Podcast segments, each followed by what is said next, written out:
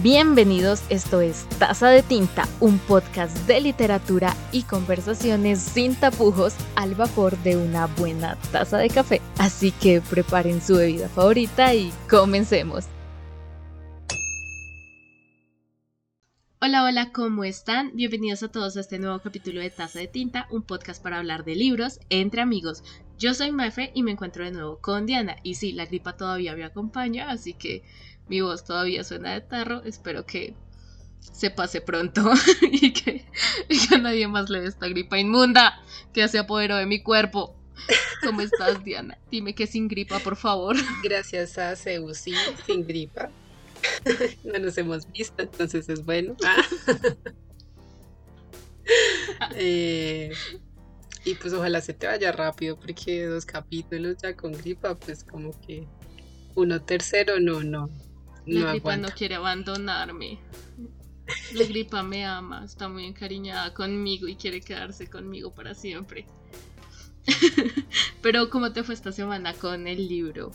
Con los elementos del desastre de Álvaro Mutis. Pues esta semana hicimos todo un giro, ¿no? De 180 grados siguiendo con este especial de Mutis que tenemos en este momento. Esperamos que hayan escuchado el capítulo especial de la semana pasada. Está muy chévere. Además que fue nuestra primera colaboración, entonces tienen que escucharlo. Ay, sí, yo espero que vayan a Anchor, que escuchen el capítulo, que vayan a Catacoa y se vean la revista, o sea, todo, todo, todo. Y si no sabían que hicimos un especial es porque no están suficientemente pendientes de nuestras redes sociales o del podcast. Así que nos tienen que seguir. Ahí ya tenemos página web. También tienen que recordarlo. Uh. Entonces tenemos página web, ahí te está ya todo, todito, todo centralizado para que todo sea muchísimo más fácil de encontrar. Pero volviendo un poquito al tema del capítulo de hoy, a los elementos del desastre, yo tengo que confesar que estoy un poco, mucho, muy nerviosa. No, sí, yo también, porque este fue el autor que en mi tesis, o sea, se supone debo ser pues la experta en el tema. Yo Diana, yo Diana, confío en ti, porque yo y la poesía tenemos unos cuantos problemas, o sea, no es que a mí no me guste la poesía exactamente, pero eh, no me llevo bien. Mi abuelito decía que las personas que no disfrutaban de la poesía es porque no tenían música en el alma. Así que yo voy a tener el alma muerta porque estoy muerta por dentro, perdónenme. Y no es solo la gripa, es mi alma sin música por la poesía. No, no, no, pero yo creo que Mutis es un buen autor para comenzar con la poesía, entonces vamos con toda, vamos a dejar los nervios a un lado y ya sabemos cómo es, entonces pasemos al contexto. Bien, para que nos ubiquemos un poco en la vida del autor, su trabajo, el contexto y demás, les vamos a dar una información clave para entender mejor a Álvaro Mutis. Ya si les llama la atención, queda sus manos preguntarle al señor Google o si son de la vieja escuela, buscar en la biblioteca más cercana. Comencemos. En primer lugar, Álvaro Mutis nació en Bogotá en 1923 y murió en Ciudad de México en 2013. Sin embargo, su lugar paradisiaco era la finca de Coelho en el trópico colombiano. En este punto es donde empieza a nacer su amor por el trópico, este lugar así selvático, salvaje, tierra caliente, tema que hablamos en el especial de Editorial Necataco. Ah.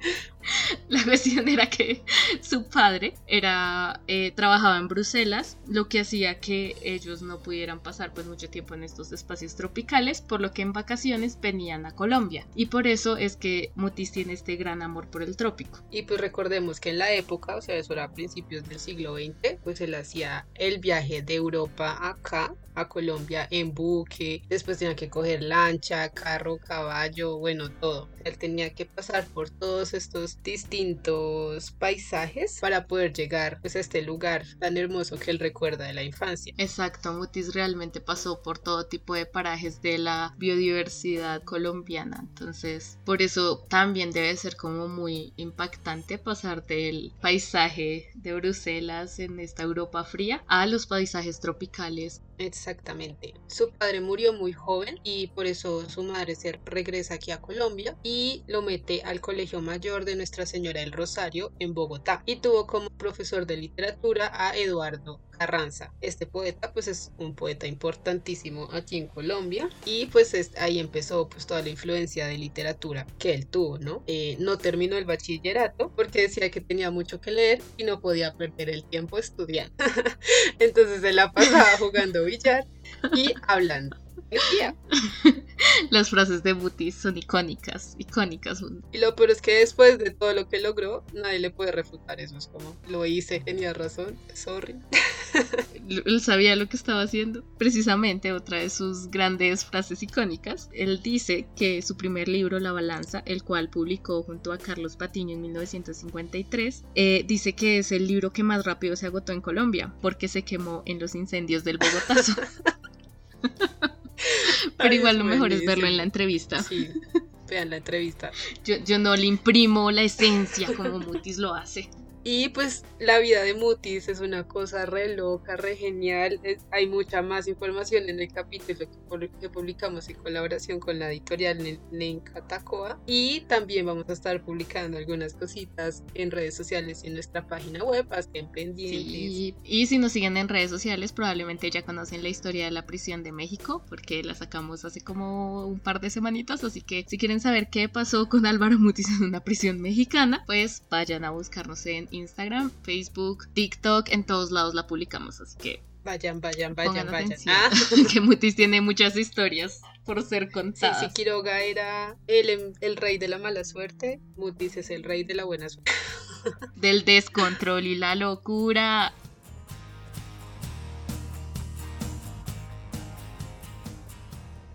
Normalmente, antes de entrar a la discusión, les hacemos un pequeño resumen de la historia. Sin embargo, como esta vez estamos hablando de poesía, nos pareció más apropiado leerles un poema. En este caso será Oración de Macrol. No está aquí completa la oración de Macrol el Gaviero, hemos reunido solo algunas de sus partes más salientes, cuyo uso cotidiano recomendamos a nuestros amigos como antídoto eficaz contra la incredulidad y la dicha inmotivada. Decía Macrol el Gaviero, Señor, persigue a los adoradores de la blanda serpiente, haz que todos coincidan mi cuerpo como una fuente inagotable de tu infamia. Señor, seca los pozos que hay en mitad del mar donde los peces copulan sin lograr reproducirse. Lava los patios de los cuarteles y vigila los negros pecados del centinela. Engendra, Señor, en los caballos la ira de tus palabras y el dolor de viejas mujeres sin piedad. Desarticula las muñecas, ilumina el dormitorio del payaso, oh Señor. ¿Por qué infundes esa impúdica sonrisa de placer a la esfinge de trapo que predica en las salas de espera? ¿Por qué quitaste a los ciegos su bastón con el cual rasgaban la despensa felpa de deseo que los acosa y sorprende en las tinieblas? ¿Por qué impides a la selva entrar en los parques y devorar los caminos de arena transitados por los incestuosos, los rezagados amantes en las tardes de fiesta? Con tu barba de asirio y tus callosas manos preside, oh fecundísimo, la bendición de las piscinas públicas y el subsecuente baño de los adolescentes sin pecado. Oh Señor, recibe los preces de este avisor suplicante y concédele la gracia de morir envuelto en el polvo de las ciudades, recostado en las graderías de una casa infame e iluminado por todas las estrellas del firmamento. Recuerda, Señor, que tu siervo ha observado pacientemente las leyes de la manada. No olvide su rostro. Amén. Bueno, ahora que ya hemos escuchado un poco de la maravillosa poesía de Mutis, vamos a pasar a discutir los poemas en el poemario Los elementos del desastre. Sin embargo, antes de empezar, queremos explicarles un concepto que va a ser fundamental a la hora de entender estos poemas y de entender un poco cómo va a ser la discusión o de qué diablos estamos hablando aquí, ¿sí? Y eso es la desesperanza, pero no la desesperanza entendida como la falta de esperanza o la pérdida de la esperanza, sino a partir de la manera que la maneja Mutis, lo cual explicó en una conferencia dictada en la Casa del Lago de la Universidad Nacional Autónoma de México durante el año de 1965. En esta conferencia, Mutis va a establecer cinco características que son fundamentales para entender la desesperanza y más que la desesperanza al desesperanzado, a estos personajes que él construye a través de su escritura. En este sentido, es importante entender que él utiliza el término desesperanza porque no encuentra en el lenguaje otra palabra que se ajuste mejor. Pero la desesperanza es algo, digamos, diferente a lo que uno esperaría. Es totalmente distinto. O sea, digamos, la primera característica de un desesperanzado es la lucidez. Es decir, esta persona conoce muy bien cómo funcionan realmente las cosas, no se engaña, ¿cierto? Porque a veces uno como que se hace aquí sus películas de que todo va a salir bien, de que no sé qué, y pues no, el, el desesperanzado no, el desesperanzado sabe cómo, cómo funcionan las cosas y sobre todo y pone mucho énfasis en ese esperar algo, en ese ilusionarse, vivir bajo ese engaño de esperar e ilusionarse, eso no lo hace un desesperanzado. O sea, un desesperanzado va con la vida así, relajado, normal. Él no tiene, si espera algo, ya baila, ya no eres desesperanzado. Exactamente. El desesperanzado no, no tiene ninguna expectativa. Va por la vida como, como viviendo ya, literalmente. Y en ese mismo sentido aparece la segunda característica del desesperanzado, que es la incomunicabilidad, porque precisamente esta actitud de ir por la vida y ya sin esperar nada, sin intentar como entender nada del mundo ni de los otros, ni con expectativas de los demás, los hace parecer como indiferentes o locos y para los otros personajes es imposible comunicarse con ellos y para ellos es imposible comunicar su desesperanza. Exacto, y ahí eso lo vamos a ver ya en los poemas con algo que Mutis llama la fértil miseria. Entonces esta cosa que tienen por dentro, esa desesperanza que se intuye, que se ve interiormente, se convierte en esta fértil miseria que la usa precisamente para seguir andando con su vida. La cosa con la fértil miseria es que también es como una especie de ironía porque presenta una dualidad entre la vida y el dolor. Es como que muestra que la vida es bella y está llena de obstáculos y dolor al mismo tiempo. Entonces, como que una cosa no le quita a la otra, o sea, como que puede ver como la belleza en la destrucción. Creo que eso va a ser un poco más claro en, algunos de los poemas, se me ocurre. Sí, sí, por eso es mejor dejarlo por ahorita. Después se nos confunde. Exacto.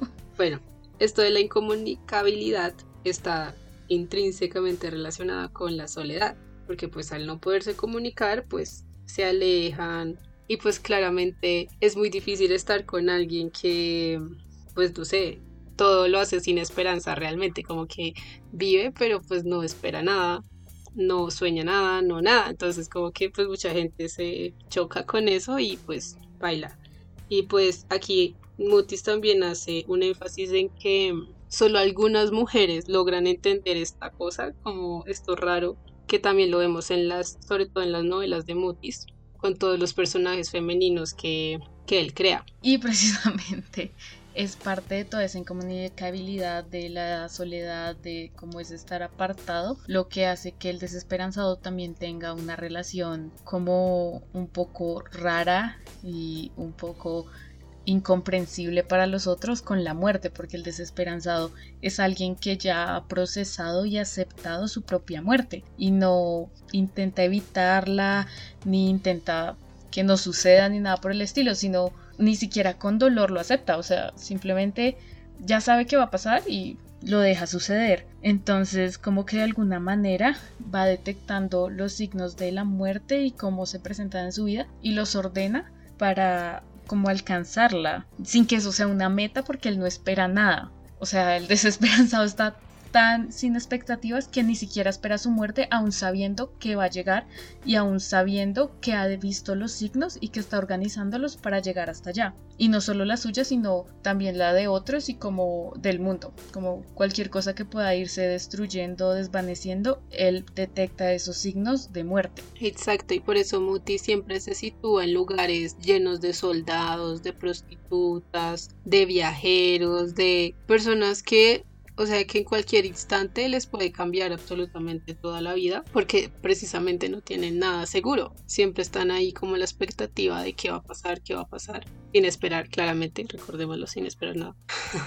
Entonces... Es más como que están viendo. Ajá. Son como espectadores de la vida, por así decirlo. Exacto. El último, la última característica es que él no está o sea, el desesperanzado no está reñido, o sea, no tiene una pelea con la esperanza, sino que, y es, o sea, aquí dice que precisamente por eso esta palabra es tan ineficiente para tratar de describir lo que él quiere lograr, sino que estos, este tipo de personajes siempre están en busca de entusiasmos breves, instantáneos, y son estas breves razones o estos instantes los que los siguen, los que los dejan seguir viviendo, que no buscan ya pues como terminar con la vida de una vez ni nada, sino que ellos saben que en algún momento va a llegar este pequeño instante, este momento que pues les va a dar más razones para vivir.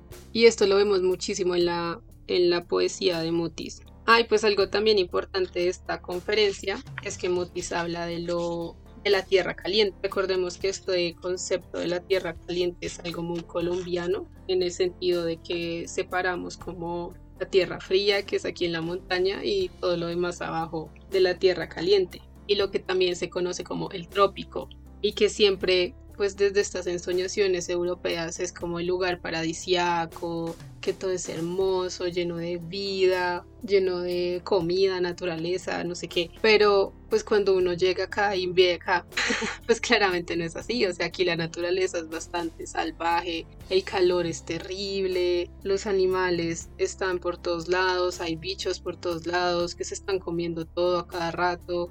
La naturaleza no para de crecer entonces es como aquí darle la vuelta a todo esto y es precisamente lo que Mutis logra con el gótico tropical. Que si por si acaso tienen preguntas, quieren saber más al respecto, vayan a ver nuestro capítulo anterior acompañados de nuestros amigos de Editorial Nencatacoa. Sí, exacto. Pero si vayan y lo escuchan y, y ya todo tendrá más sentido. Bueno, como leímos esta vez una, un poema en vez de hacer como realmente un contexto, queremos hablarle de quién es este Macrol, ¿no? Entonces Macrol el Gaviero es un personaje de Mutis que atraviesa toda su literatura, desde los poemas hasta la novela. Él es como el, el desesperanzado máximo, él representa todo lo que Mutis quería hacer con todo esto de la desesperanza. Y es precisamente este señor que se la pasa viajando, va a muchísimos lugares, no se sabe realmente dónde es, o sea, se dice que tiene un pasaporte de Chipre, pero pues todo el mundo está casi seguro de que no, pues esa no es como su verdadera nacionalidad, por decirlo así. Se la pasa en buques, trenes, barcos, todo, todas las maneras de moverse por todos lados y hace de todo, o sea, lugar donde llega, lo que haya, él lo hace. Si hay una mina, pues me pongo a trabajar en la mina que hay un prostíbulo, pues voy y hago algo allá, no sé. Sí, y pues bueno, no sé, esto de pronto ya es como un poco mi interpretación, pero precisamente en ese poemario, en Los elementos del desastre, yo sentía que los poemas eran como fragmentos, como escenas que alguien estaba narrando, ¿no? Porque esa es una de las cosas curiosas de esta poesía y es que no es la poesía tradicional que encontramos así en versos y que cuartetos y que si está en verso alejandrino, lo otro, ta, ta, ta, no, sino que es una poesía que parece más bien narrativa, como que adopta otra forma. Entonces yo sentía que como que ibas leyendo los poemas y cada poema era un escenario que alguien estaba como contando, alguien estaba como narrando y según yo Esta es mi interpretación y recuerden que tengo miedo, que la poesía me asusta. Era, era Macro del Gaviero, que la voz poética es la de Macro del Gaviero haciendo cosas en estos lugares. Entonces hay uno que es precisamente él como en un, en un puerto cuidando barcos, que nadie quiere cuidando cosas y viendo cómo todo se, de se pudre. Hastío de los peces. Ese, en el hastío de los peces. Claro, y eso que tú decías de lo narrado, me parece que va muy relacionado a eso que hablaba en la conferencia sobre pues estos pequeños instantes, ¿no? Que mueven, pero que igual esa misma lucidez, o sea, digamos en este poema precisamente que hablabas del hastío de los peces, todas las tareas que lo ponen a hacer, o sea, son como tareas rebobas. Sí, como que parecen inútiles, pero pues para el desesperanzado tiene sentido. Así para ninguna otra persona parezca tener sentido cuidar un montón de barcos que se están pudriendo y que nadie va a venir por ellos. Sí, es que habla de cómo cuidar que el agua dulce no se enturbie ni el alcohol de los termómetros se evapore en la sala de la tarde. O sea, no solo como estar ahí sentado y mirando, sino mirar eso, que el agua dulce no se enturbie ni que los termómetros se evapore el alcohol. Entonces, y siempre todo en este calor terrible. Eso, eso me parece tan chévere, Mutis, que uno siente como ese calor así cuando uno va, que uno ya ni sabe ni dónde meterse, ni qué hacer, ni qué pensar. Y algo también muy chévere, eh, precisamente en este poema que mencionaste, él habla de la mariposa, las de la mariposa oscura de alas Ah, lanosas sí. Que son estas mariposas gigantes que uno siempre ve en, en tierra caliente. Entonces es como hay un símbolo de la desesperanza. Y pues no sé, me parece también muy chévere. Igual que él siempre habla de lugares de tránsito, como los hoteles, bares. Sí que muchas cosas pasan en esos lugares, pero pues todo el tiempo está cambiando precisamente por ser ese tránsito. Y también en este poema hay dos momentos que dejan ver como eso de que Macrol es el desesperanzado por excelencia. Entonces hay un momento en el que cuenta que vio cómo mataron a una persona y lo cuenta con toda tranquilidad como estaba ahí, llegó una señora y le cortó la cabeza. Fin. Ah, como si no hubiera pasado nada, precisamente porque el desesperanzado tiene esta relación como toda resignada con la muerte, en donde simplemente se acepta que viene y ya. Y como que él sabe que, que lo van a, que van a matar a este señor desde antes, y él está como, pues sí. Y también hay otro momento en el que cuenta cómo le hacía, es que no es ilusión, porque precisamente el desesperanzado no tiene ninguna ilusión, pero como le da orgullo saber que uno de los barcos que más cuidó tenía una matrícula de Dublín y él está como muy orgulloso de eso, pero es esa dicha efímera. Él no espera nada de ese barco, el barco en realidad no tiene nada que ver con él, no perdura, es simplemente una dicha efímera. Y eso del cuerpo que mencionabas me recuerda que los cuerpos de los desesperanzados no tienen fetidez alguna. Eso es algo me parece pues, muy loco. no sé, es como que, no sé, no recogieron nada para, sé, no sé, todavía no le puedo encontrar una como razón, pero Una razón de ser. es como una característica bastante interesante. Sí, no sabía eso. También, como mencionaba antes, eh, los guerreros, los, los soldados, pues son parte importante de toda esta poética de Mutis. Incluso él tiene pues un poema que se llama El Húsar. Y los húsares son una como cuadrilla de soldados de armas ligeras. Sea, ustedes saben que está como la armería pesada y la armería ligera. Bueno, ellos eran de la ligera y pues estos eran manes que literal estaban así con su uniforme así re lindo y solo tenían una espada y un caballo, no tenían más. Ellos siempre eran los que iban de primeritas y eran los que hacían así como que iban a ver si el enemigo estaba por ahí cerquita, ver por dónde los podían atacar, es tratar de escuchar qué iban a hacer. Entonces ellos eran los más expuestos de todo el ejército y precisamente por eso mismo pues tenían muchos tenían muchos privilegios por todo lo que ellos se se exponían a ser atacados y claramente morir. Entonces, muy interesante que pasa con esto es que el usar que nos presenta Mutis es un usar que llega de Europa aquí Latinoamérica a la Tierra Caliente y pues él aquí ya no es nada, él ya perdió todos sus privilegios, él no sabe qué hacer acá, toda esa ropa repesada que tiene pues no le sirve para nada porque en este calor infernal, ¿quién se va, quién se va a aguantar esos uniformes? Nadie. Entonces, y eso también es muy interesante porque, pues, todo lo que leía, muchos húsares, porque esta figura del húsar lo cogieron prácticamente todos los ejércitos europeos, muchos terminaron acá peleando en la batalla de la independencia porque ya no sabían qué hacer, o sea, como que ya terminaron todas las guerras y se vinieron para acá porque pues no sabían qué más hacer con su existencia, ni con las ni con las habilidades que ellos habían adquirido. De hecho, hay un libro re lindo ah, que se llama Los irlandeses de Jairo Vitrago. Es de es, es literatura Sí. infantil y habla de esos húsares irlandeses que terminaron aquí peleando en en Colombia en la batalla de la Sí, independencia. sí, re, sí, recontra, sí, ese libro es maravilloso, es hermoso, las ilustraciones, el texto, no, no, no, no, yo amo ese libro, algún día tenemos que hablar de él. Sí, resto. Pero entonces sí, entonces es esta figura de que tenía un gran prestigio, un gran, bueno, sí, un gran prestigio, y pues llega acá, no sabe hacer más, a la Tierra Caliente, y también se muestra esa vida de los soldados. o bueno, de la gente que termina en guerras o con habilidades para matar, no sé, ellos nunca saben en qué momento van a morir, tienen que estar literalmente con la muerte encima porque pues la ven todos los días, todo el tiempo, trabajan para eso, o sea, como que están ahí para hacerlo también. Conocen a mucha gente durante su vida que saben que pues solo la van a ver digamos una vez, pero que ese ese pequeño instante puede serlo todo. Estos usar son personajes que, o bueno, personas que ya no tienen como un lugar, no tienen a dónde ir y que solamente crecieron eh, educados como por la guerra, por la violencia.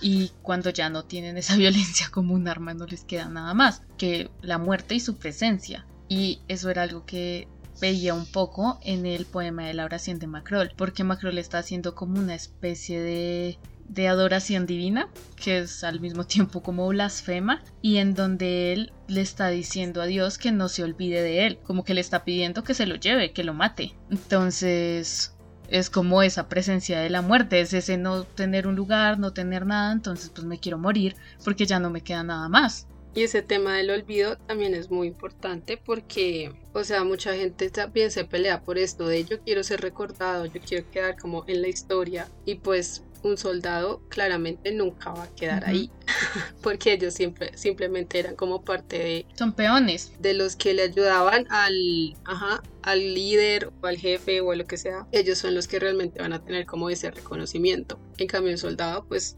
claramente no. E incluso la misma naturaleza o el mismo espacio va cambiando todo el tiempo todo el tiempo. Entonces uno nunca sabe realmente qué pues qué pasó ahí o qué. Y también el agua sea, Muti siempre muestra cómo el agua arrasa con todo y limpia todo y nunca pues vemos qué pasó ahí o qué fue o cómo se come toda la naturaleza, como que quedó un, tren ahí varado y la naturaleza se lo va comiendo poquito a poquito hasta que ya no queda nada. El óxido se lo lleva, el agua se lo lleva, las plantas se lo llevan y no queda nada. Sí, de hecho en el de en el poema 204 se llama así, no que esté en la página 204 o algo así.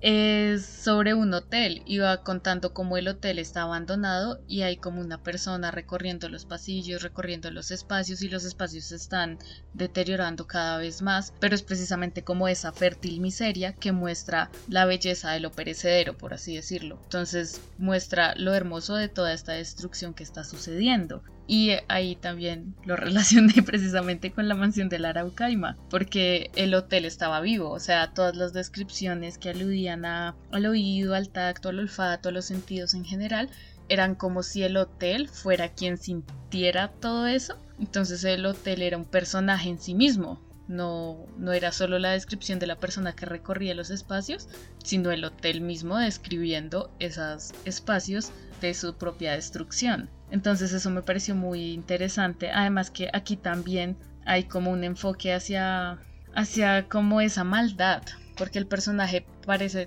como que termina devorado por la maldad en el poema, que es la maldad del lugar, de esta destrucción, de, del perecer. Exacto, y ahí también es interesante que la chica, o bueno, la mujer que aquí se, se describe, también grita, Señor, Señor, ¿por qué me has abandonado? Entonces, de nuevo, otra vez esa no espera, es esa desesperanza, y que es una oración matinal. A mí se me hace que los poemas son blasfemos en el sentido de que son como la oración de Macro, la oración matinal, ta ta ta ta ta, o sea, como que aludiendo a referencias religiosas, pero en realidad son, son oraciones en contra de la divinidad, son oraciones en contra de lo que normalmente en una oración se hablaría, o sea, la oración sería para adorar a un dios. Aquí son como para pedirle al dios que no se olvide de ellos, que los termine de matar, que ya acabe con ellos, como que como que la salvación es la muerte y no, sé,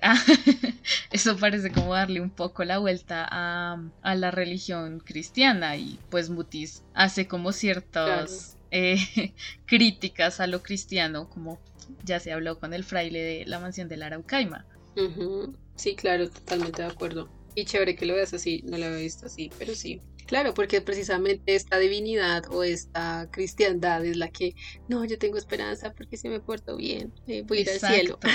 y si me porto mal, voy a ir al infierno. Entonces, pues tiene mucho sentido que juegue con eso. Claro, porque aquí es como, no, no hay nada, o sea, morir si ya, no espere más, ni siquiera espere la muerte, solo sepa que viene. Sepa que viene en cualquier instante, momento y no puedes hacer nada al respecto para detenerla. Porque ni siquiera el suicidio, o sea, si, si tú el suicidio, o sea, si llegas al suicidio es como que tú esperabas algo que no encontraste y entonces te suicidas, te suicidas. Pero acá no, acá es como, bueno, vamos a ver qué sucede. Exacto, porque los personajes no están pensando en hacerse daño o en suicidarse, ellos están pensando es en que Dios los mate, o sea, en pedirle a la divinidad que, que ya, o sea, que ya como que este es el final del camino, por favor no te olvides de mí, ya déjame ir. Y eso es algo que me parece muy como curioso de este libro porque hace como una especie de exaltación del momento, o sea, volviendo otra vez al poema 204. Creo que ese fue el que más me gustó de todos. Es que es muy bueno. Y es que es bonito. no sé cómo decir que es bonito. O sea, es raro decir que es bonito porque está describiendo un lugar que está corroído, que es una exaltación del mal, de una persona que está pidiendo morir, pero de alguna forma hace una imagen hermosa de todo eso. Quizás eh, eso es un poco a lo de leer de estas flores del mal, de estas imágenes que no son típicamente hermosas, pero resultan hermosas en su poesía. Algo así en esta poesía de, de Mutis, en este poema en específico, porque hace una exaltación de el momento. Es un momento de disfrute, es un momento de goce, pero al mismo tiempo de desesperanza. Entonces le está cantando a lo inútil de lo perecedero, Simplemente es como, pues ya, o sea, lo perecedero se va y es una inutilidad, pero qué hermoso.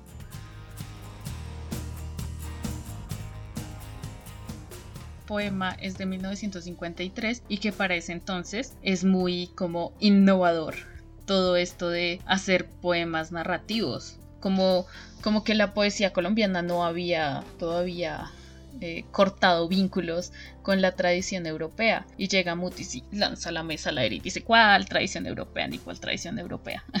que a mí me gusta lo monárquico, sí, pero que vengo a despedazar la poesía colombiana también. Yo me invito a hacer lo que a mí me gusta. Y rompe los moldes y rompe los versos y comienza a hacer esta especie de poesía en prosa y se convierte en un poeta narrador y no en un poeta poeta. Entonces, esto que dices también es muy interesante porque siempre hay como toda una vaina ahí de a qué, a qué grupo poético o literario perteneció Mutis, así como a los de Piedra y Cielo o a los cuadernícolas o a otros que, o sea, y además que Mutis como ya se fueron a haber dado cuenta, era un ser como muy social, entonces se la pasaba como metido en todos los grupitos. Pues en, ese, en esa época siempre hubo como muchos grupos. Entonces a él nunca se le ha podido decir como no, él perteneció a este grupo o a este, no. Mutis era Mutis. y siento que eso es algo que él quería lograr. Mutis estaría orgulloso de Mutis sabiendo que no lo pudieron clasificar. Literal.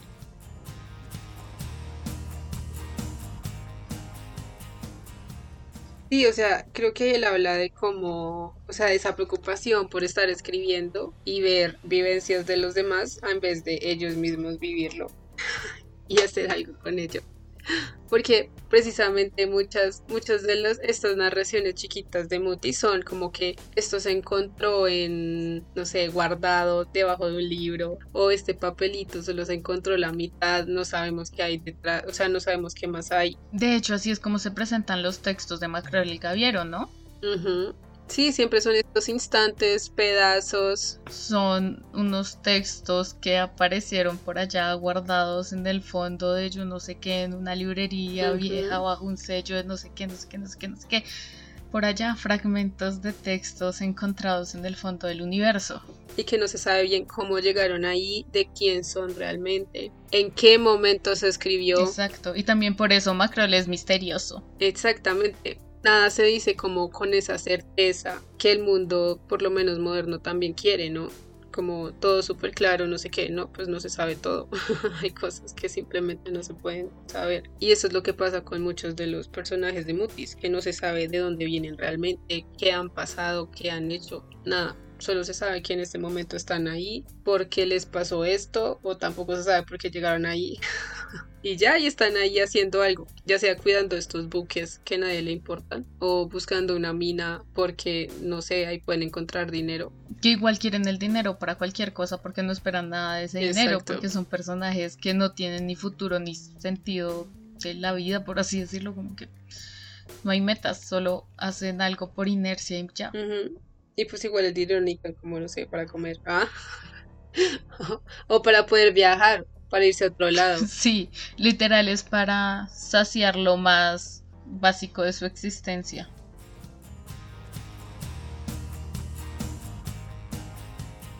Y bueno, para terminar, quiero saber cuál es tu conclusión después de haber discutido estos poemas de los elementos del desastre Álvaro Mutis Diana. ¿Qué te pareció todo? No, pues yo amo a Muti, como se haber dado cuenta. Eh, me parece que es, o sea, digamos, yo antes, a mí antes no me gustaba tampoco la poesía, o sea, como que no entendía nada y no entendía qué onda, pero siento que Mutis es una, es una buena forma de uno empezar a acercarse y ya, sobre todo que él empieza de esta manera muy narrativa y los últimos poemas que él escribe ya sí son más como siguiendo la forma clásica, por decirlo de alguna manera. Obviamente sigue siendo él, pero me parece que Mutis es una muy buena manera de alguien que no tiene ni idea de cero de poesía empezar. Y si no, también lean sus novelas. Son buenísimas. Hay una que se llama Un bel morir. Lloré. Ah, es divina esa novela. Entonces, lo que hay es Mutis genial por siempre, así que léanlo, léanlo. No se van a arrepentir. ¿Qué, qué, cuál es tu conclusión, Emma? Bueno, para empezar, tengo que decir que qué loco ese mutis. Es que voy a desbaratar la poesía colombiana, que estrofas ni que nada, versos en las nalgas. ¡guau! Y al final, bueno, he decidido que voy a hacer versos. Solo Mutis, solo Mutis puede hacer eso, solo Mutis puede decir voy a romper con la tradición y después decir voy a volver a ella. Ahora todos escriben libre, pues ni madre. Les mostré un nuevo camino, me devuelvo. Ay, es que es lo mejor, lo amo. Y por si acaso quieren saber más historias locas de Mutis, en nuestra página web pueden encontrar la historia de cómo terminó en una prisión mexicana, como por si acaso Sí, o sea, tenían la duda. Si les interesa más locuras que hizo usted sí. en vida. Pero ya sobre los poemas específicamente, sí, también creo que esta poesía narrativa es una buena forma de acercarse a la poesía. Sí, como yo tienen miedo, le tienen miedo a los alejandrinos. Están en las noches y tienen pesadillas con alejandrinos y versos. Comiencen por poesía narrativa, realmente es... Ah. Un ligerito ahí. Sí, sí, sí. Sí, como yo tienen el corazón sin música, como dijo mi abuelito, leer poesía narrativa creo que puede ser una buena opción para empezar a acercarse a los poetas. Y la verdad me gustó mucho, mucho. O sea, yo vine acá con todo el miedo del mundo y les conté mis teorías con todo el miedo del mundo, pero la verdad sí me gustó, me gustó mucho. Me encantó especialmente el poema 204, El hastío de los peces. Eh, no, es que mi favorito de verdad fue el 204. me, me quedó así como grabado en el corazón. No sé, tengo algo con las casonas. Porque también me gustó la mansión de la Araucaima. Por eso, no sé, en otra vida viví, crecí y morí en una casona. Y por eso me encantan los poemas de casonas abandonadas. Entonces, sí, realmente me gustó mucho. Recomiendo a Mutis, por favor lean a Mutis, conozcan más a Mutis. Mutis es muy juzgado por ser promonárquico, pero realmente es una cosa curiosa de Mutis porque era muy destructor de la tradición, pero tiene una fascinación extraña con lo monárquico que ha hecho que sea como lo que trasciende sobre él y que las personas digan, no, pero pues es que quién quiere leer a alguien que está fascinado con los reyes. Pero, oigan, ustedes se ven The Crown. No, y también es gracioso que él habla de que él le gusta lo monárquico o está de acuerdo, porque pues se supone un rey viene de lo sagrado, ¿no? O sea, fue elegido por Dios para poder comunicarle a, la, a su gente lo que necesitaba, a diferencia de una democracia, ¿no? Que pues se supone votan y no sé qué más, pero pues él, él dice que eso es mentira, que eso no, o sea, él no cree en esa vaina de ir a votar por alguien y, y que haga su trabajo. Donde en el país donde los muertos votan cada cuatro años, ¿cómo va a ser que no creen la democracia en semejante país lleno de gente honesta y poco corrupta? Ujú. Sí, sí, obviamente, y súper preparada para sus cargos. pero en los poemas es como maldita sea lo, lo sagrado, entonces es como, no te entiendo, bebé, pero me caes bien. Ah. Es que así es Mutis, Mutis hacía tantas cosas tan curiosas, tan contradictorias y al mismo tiempo con tanto sentido uno se pregunta como, ¿qué pasaba por tu cabeza?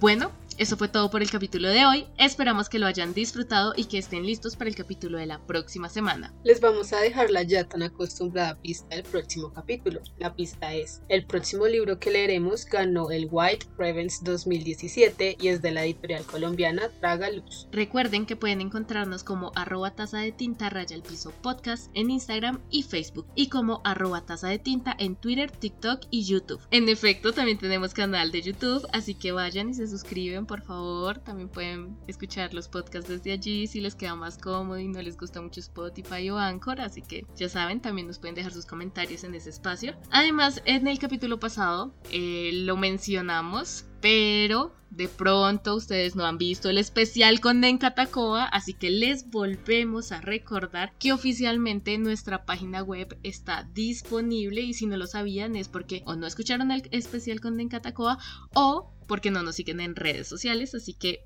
si no quieren perderse nada de nuestro contenido, ahora pueden seguirnos en la página web, que allí les dejamos mucho, mucho, mucho más contenido literario. Este es un espacio pensado para compartir y abrir la conversación, así que compártanlo y recuerden, como escribió el genial y fabuloso Álvaro Mutis. Cuando el tequila agita sus banderas de orillas dentadas, la batalla se detiene y los ejércitos tornan al orden que se proponían imponer.